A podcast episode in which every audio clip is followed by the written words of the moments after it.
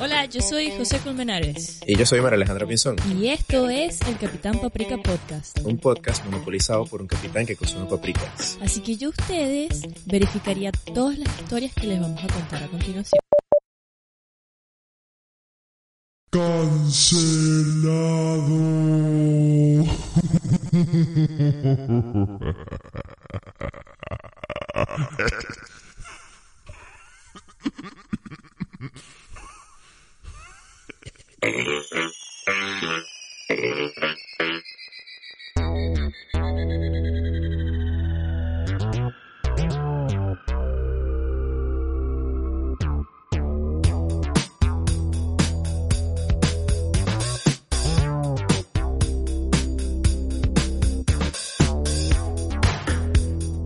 tengo una pregunta, una pregunta. A ver, ¿Tú crees que en algún momento volvamos a ese tiempo en el que en la Edad Media los artistas no firmen sus obras, los artistas plásticos? mm, ya, pero ¿por qué lo dices?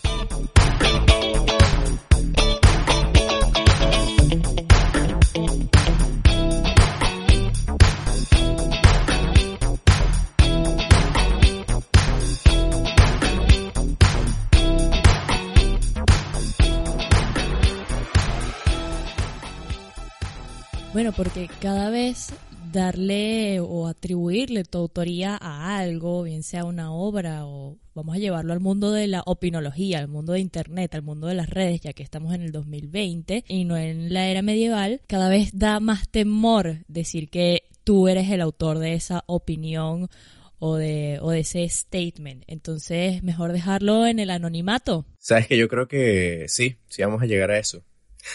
Mismo con el Capitán Paprika, yo he tenido miedo de que alguna cosa que haya dicho vaya a venir en el futuro y vaya, vaya a venir bite me in the ass. Pero ya que lo planteas así, creo que sí puede pasar perfectamente. Bueno, hoy vamos a hablar de cuando alguien no solo se tiene que hacer responsable por algo que pudo haber dicho en el pasado, sino cuando todo esto repercute fuertemente en su carrera. Pero particularmente de figuras conocidas. Hoy vamos a hablar del cancel culture. Es hora de hablar del cancel culture. Ok, vale acotar que el cancel culture, si todo el mundo conoce el tema, eh, es cuando esa, esa cultura de que cuando tú estás trabajando en atención al público, eh, tú le pides al cliente que te cancele la cuenta, ¿no?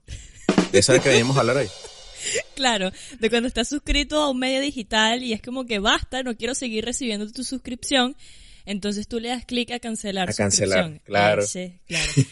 Por favor, llamar al 0800 cancelar. Y 0800 paprika al terminar este episodio. Pero, no, no, no. Cancel culture es cuando determinada persona por X o Y opinión, como tú mencionabas al principio, terminan, ni siquiera me atrevería a decir que su audiencia, pero ciertas personas que no son llegadas a su, a su producto, a su, a su contenido, o incluso pueden ser parte de su audiencia, y ya más adelante los iremos viendo, deciden cancelarlo, deciden no consumir más su contenido como manera de boicot.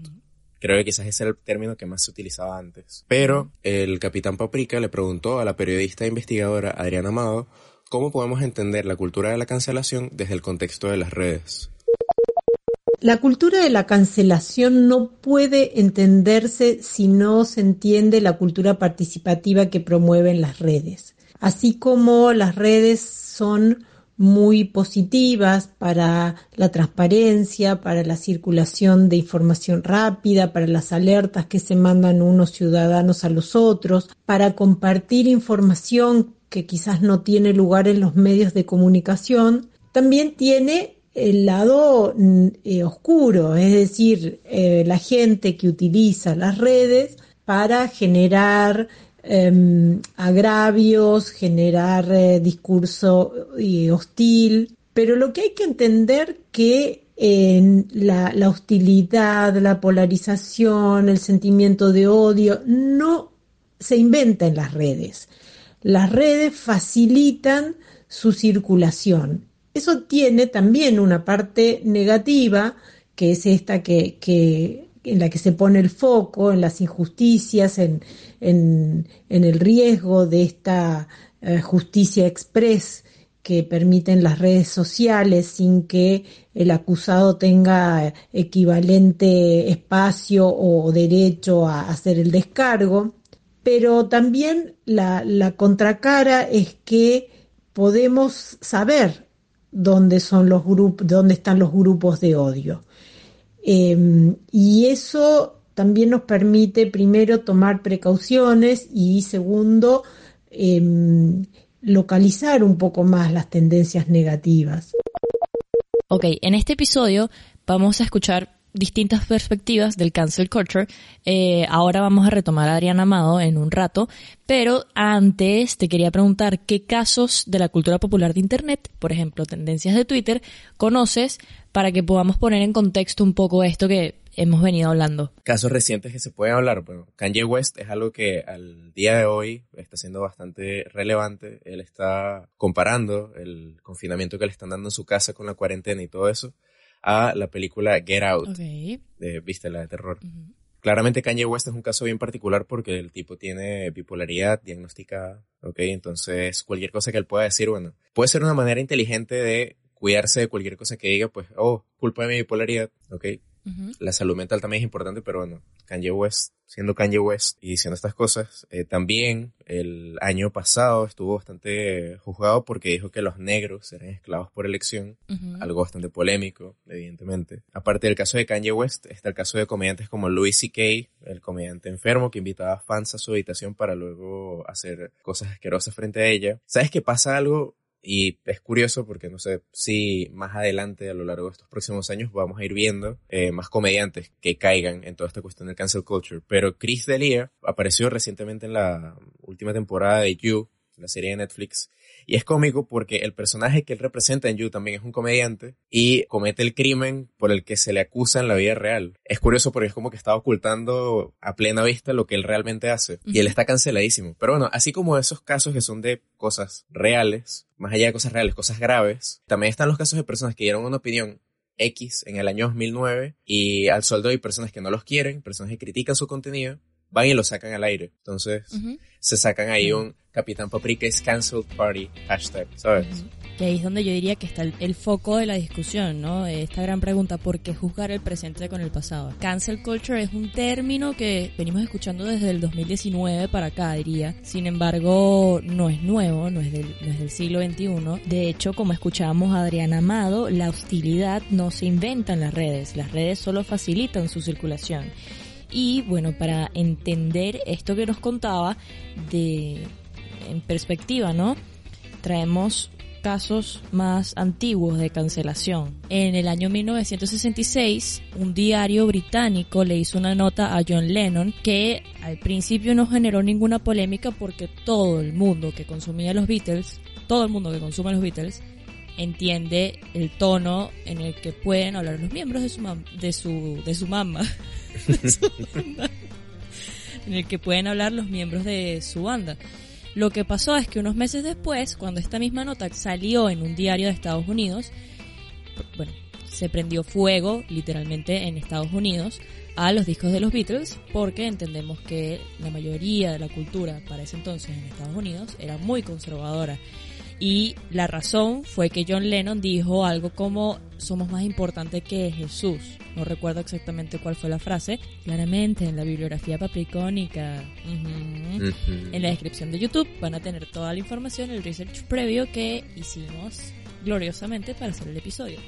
Y el segundo caso que demuestra que el cancel culture no es solo del 2019, que viene de, antes. En los años 90 también tenemos el caso de Meg Ryan, que fue un ícono del cine del género romántico, comedia romántica en los años 90. Ella estaba casada con Dennis Quaid, él es el actor de... El de las gemelas, con Lindsay Lohan, el papá. Ese mismo, pero al mismo tiempo estaba teniendo una relación, y pongo entre comillas, extramatrimonial, porque la verdad es que no estoy segura si fue durante el matrimonio o poco después con, con, el actor este. Eh, con Russell Crowe, el actor de Gladiador, A Beautiful Mind, Robin Hood, The Nice Guys. Y pues sí, cuando sucedió esto era como que la gente no supo diferenciar, que es lo que pasa muchas veces, entre la realidad y la ficción. Aparte que en los años 90 esta mentalidad de la mujer como fiel, amorosa con su esposo estaba más fuerte que hoy. Hoy es como que lo tiramos a la basura, todos somos personas y cada quien hace lo que le da la gana. En ese momento eh, fue un escándalo, porque la gente estaba acostumbrada a ver a Meg Ryan como una actriz fiel y en la vida real demostró otra cosa. Así que Meg Ryan cancelada. ¿Con, qué? Con, con como un cangrejo así cancelada. Está bueno, está bueno.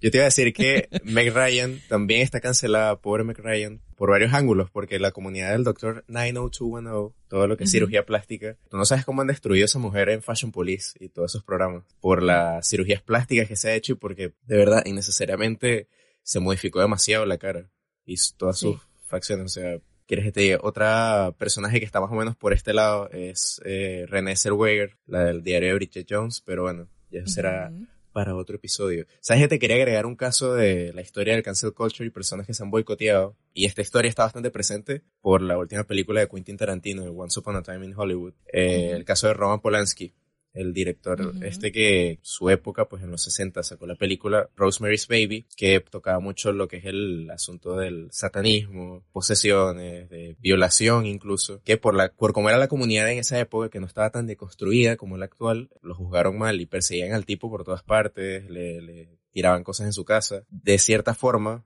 Charles Manson tomó las acciones que tomó contra su casa y todo lo que vimos en la película por esta misma película, Rosemary's Baby, digo, y un caso también clásico de cancelación por cuestiones religiosas como pasó con John Lennon. ¿Qué tal?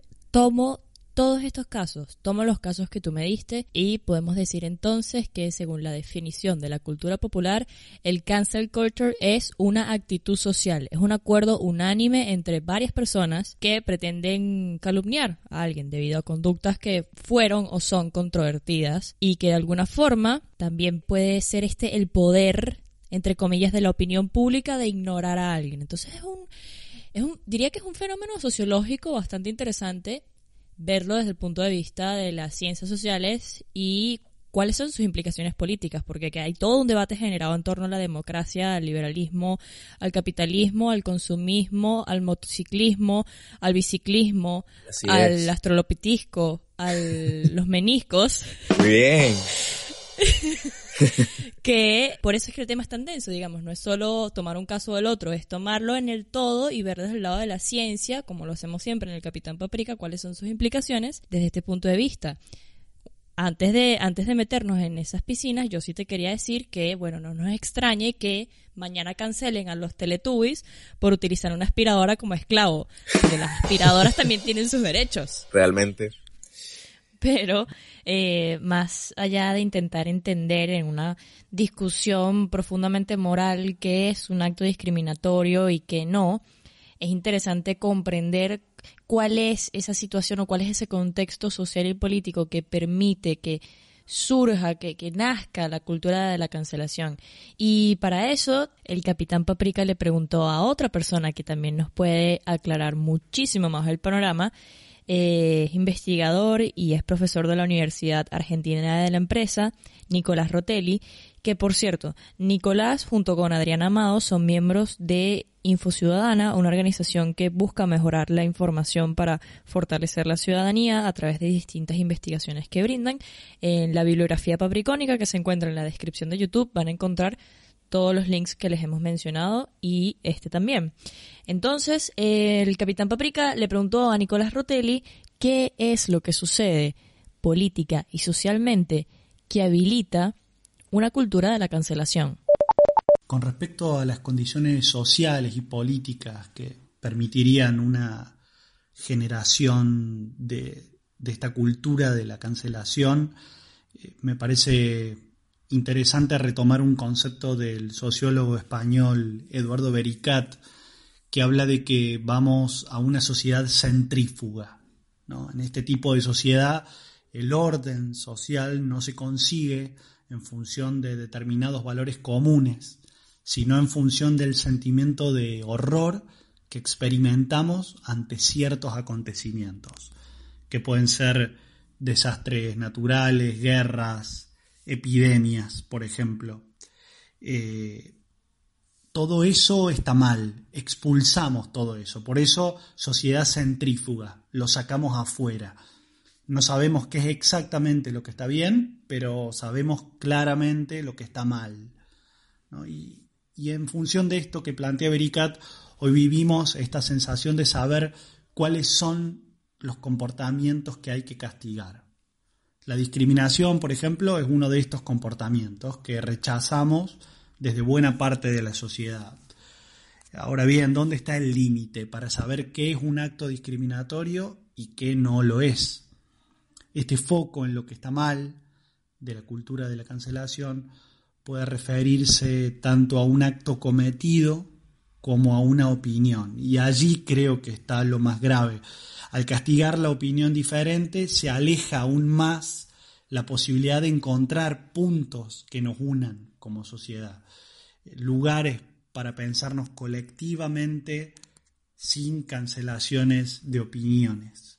Eh, con respecto a la libertad de intercambios, eh, el debate, a mi modo de ver, está en la calidad de la deliberación pública. Hoy tenemos un espacio público ampliado. La gran mayoría de nosotros podemos, con un celular y un mínimo de conectividad, llegar con un mensaje al mundo entero. Ahora bien, ¿cuál es la calidad de esa deliberación pública? Si yo cancelo al que opina diferente, ¿qué espacio estoy generando para el diálogo? Incluso desde las diferencias, que es justamente desde donde la deliberación adquiere volumen y se enriquece. Sí, definitivamente si nos vamos a los extremos no vamos a encontrar un espacio donde se pueda enriquecer la deliberación como nos decía Nicolás Rotelli. Em, ¿qué, ¿Qué espacios realmente se están generando para el diálogo, no? Mira, es que yo no sé qué esperarme de todo esto. Es como el caso de Mary Poppins, que dicen que por haberse subido por una chimenea y quedar bañada en hollín, eso es blackface. O sea, es una locura. Pero también está el otro caso, o sea, y hablar de la carta abierta, que, en la que firmó J.K. Rowling y ponle el editor de New York Times, todo esto. Pero, o sea, hay cosas que son justificables, hay cosas como lo de Mary Poppins que a mí me parece una completa locura que quieran cancelar eso, que quieran tirar al olvido un clásico como ese, ¿no? Es que, ¿con qué clase de perspectiva puedes tú juzgar? O sea, puedes, ¿con qué clase de perspectiva podemos entender eh, desde un punto de vista científico? Y con esto me refiero a estudios que hacemos y podemos palpar de una u otra forma que hemos evolucionado o no en nuestros comportamientos, en nuestras conductas y cosas que hacen que haya un progreso en cuanto a civilización. ¿Con qué medida o en qué nivel lo puedes juzgar? Si no tienes estas cosas que sucedieron en el pasado y que consideras que fueron racistas en su momento, como Casablanca, como incluso, a ver, estamos contrastando muchas cosas distintas, por eso ahora te digo, por ejemplo, Los Simpsons, hay episodios que no se transmiten en Chile, porque Chile es en general un país sumamente católico y conservador en ese sentido, y hay ciertos, recuerdo una escena de Homero Simpson que le pasa el oro por el techo de una, de una capilla, ese episodio prohibido en Chile, o sea, cancelado en Chile, por, poner el término en, el contexto del episodio. Bueno, y de los Simpsons, antes de continuar con los contextos, eh, Apu, viste, el, que era el dueño del 7-Eleven, el, hindú, a ese personaje lo sacaron. Ese personaje literal lo sacaron porque decían que después de muchísimos años en el que se hicieron bromas, que todo el mundo como, o sea, eran bromas que no, no era que le estaban haciendo daño a alguien, ¿sabes? Pero llegó alguien, llegó cierta persona por Twitter, por, empezaron a quejarse un grupito pequeñito de personas, como pasa siempre. Y nada, cancelaron al pobre Apu. el actor de que hacía la voz de Apu, pues no sé, se quedó sin trabajo y... Con respecto a eso tengo dos comentarios. El primero es que hablamos de esto en episodios anteriores del Capitán Paprika respecto a los estereotipos y el poder de los memes. Es tener esta capacidad de consumir irónicamente cosa que es complicada. Y está demostrada en varios estudios, también lo podemos lo vamos a poner en la bibliografía papricónica, que la gente le a la mayor a la gente, a la mayoría de las personas eh, le es un trabajo intelectual complicado esto de consumir irónicamente, de entender la ironía. Y por un lado, los estereotipos que se crean, Apu, por ejemplo, o los memes, no necesariamente tienen por qué ser ofensivos en práctica o en realidad. Están mostrando algo que es verdad. Y eso, para mí, es motivo de celebración, es motivo de verlo, es motivo de eh, disfrutarlo. Y por el otro lado, una frase que leí en estos días me interesó muchísimo, es de Nicanor Parra, escritor chileno. Eh, las revoluciones las idean los idealistas y las llevan a cabo los fanáticos y se aprovechan de ellas los pícaros. ¿De qué revolución estaríamos hablando acá? Bueno, todo este movimiento que existe en torno en Estados Unidos a eh, destruir estatuas, que va por la misma línea del cancel culture de bajarle la autoridad a una figura pública y cancelarlo. Si nos ponemos a reflexionar, ¿por qué juzgamos el pasado con un framework del presente? Con un framework. ¿Por qué juzgamos el pasado con estándares de... Perdón, ¿por qué juzgamos el presente con estándares del pasado? Y qué tan ventajoso es esto de descontextualizar, ¿no? Porque muchas veces lo que pasa en la cultura de la cancelación o el online shaming, y viene a mi cabeza la escena de Game of Thrones de Cersei diciéndole shame, shame. Tal cual. Eh, ¿qué, qué, qué tan ventajoso es esto de descontextualizar, no? Porque yo pienso que hay que ver las cosas con perspectiva. Y esto va un poco relacionado con el episodio del Capitán Paprika de Identidades. Eh, una persona bien se puede equivocar con una opinión o bien puede hablar apresuradamente. Y esto también es válido, esto también pasa. Una escritora que se llama Ayisha Akambi, que realmente no estoy muy segura de lo que hace, por eso responsablemente les dejo su cuenta de Twitter, dice que la cultura de la cancelación es un tema complejo por el hecho de que los humanos somos complejos y eso es algo que eh, nos encanta negar por las redes, ¿viste? Lo que hemos hablado de la simplificación. Claro. Y no debemos menospreciar lo, lo rápido que cambia nuestra forma de pensar esto también es un punto válido a la hora de evaluar el tema de quiénes cancelan y por qué los cancelan. Yo creo que las personas, el típico hater, encontró la manera de eh, hacerle daño a lo que no le gusta. Entonces, inteligentemente y también con toda la mala intención, busca algo, busca lo más mínimo, el más mínimo detalle, la más mínima hilacha para tirarse de ahí y destruir lo que sea que no le gusta. O sea, mira, a mí no me extraña en lo absoluto que en un año o dos, o quizás este mismo año, cancelen a James Bond de el James Bond de los 60, de Octopussy, de, de Golden Gun, o sea, porque en varias escenas se puede ver, para los que hayan visto estas películas, o sea, van a recordarlo, cómo James Bond le daba cachetadas a mujeres. O sea, y, y eh, cuestiones que eran como, como una broma en ese momento, en ese contexto, en el que pues la, el machismo era algo más cotidiano. Pero te apuesto que le pueden dar ese enfoque, ese enfoque del presente, como dices, a eso que es el pasado. Y es como que es una película de los 60, amigo. Ya, ya está. Hemos progresado. Sí. Em, no olvidemos también otra dimensión del cancel culture que es tenerla como una herramienta ciudadana, ¿no? Eh, vamos a ver qué nos dijo Adriana Amado con respecto a esto. Yo creo que estamos viviendo eh, la etapa en donde la herramienta se adopta y por lo tanto hay mucho ensayo y eso genera Em, errores o problemas o exageraciones en su aplicación, pero después a lo largo del tiempo la herramienta consigue encontrar un equilibrio. Yo la encuentro em, muy útil en la medida en que se canalice hacia la rendición de cuentas de políticos, por ejemplo, o del trabajo que tienen que hacer los representantes.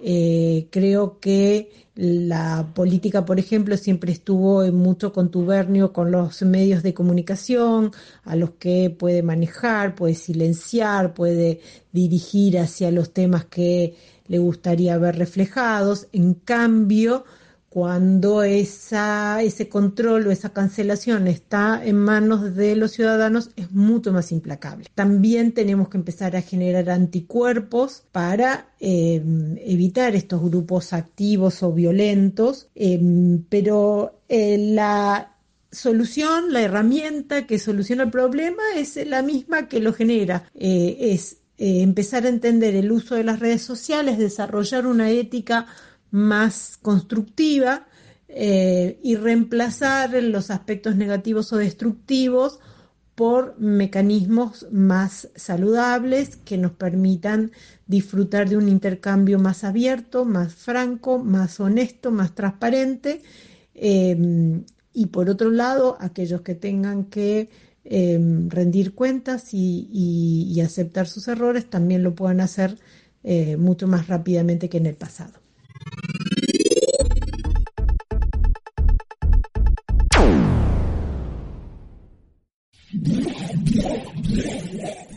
Impresionante.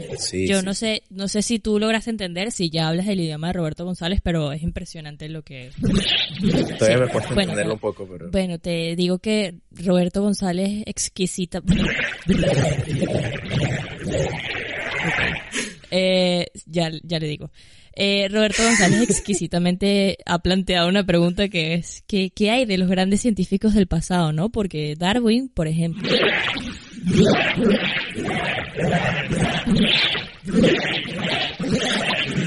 ¿En qué momento aprendió todo vamos esto? A cancelar, vamos a cancelar por un momento a Roberto porque ya, ya, hay, ya hay que cerrar y es muy interesante lo que está planteando Roberto. ¿Qué te parece si para el próximo episodio lo abres tú?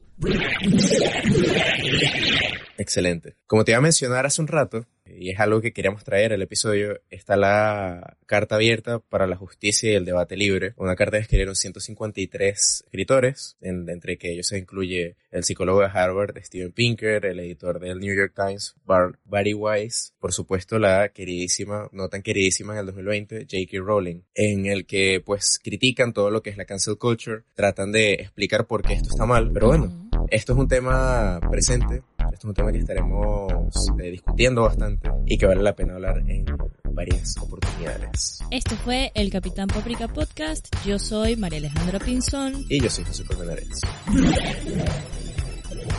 Ah, ya va. Eh, no olviden seguirnos en nuestras redes sociales. Capitán Paprika en Instagram, Paprikas Tweets en Twitter. Suscríbanse al canal de YouTube.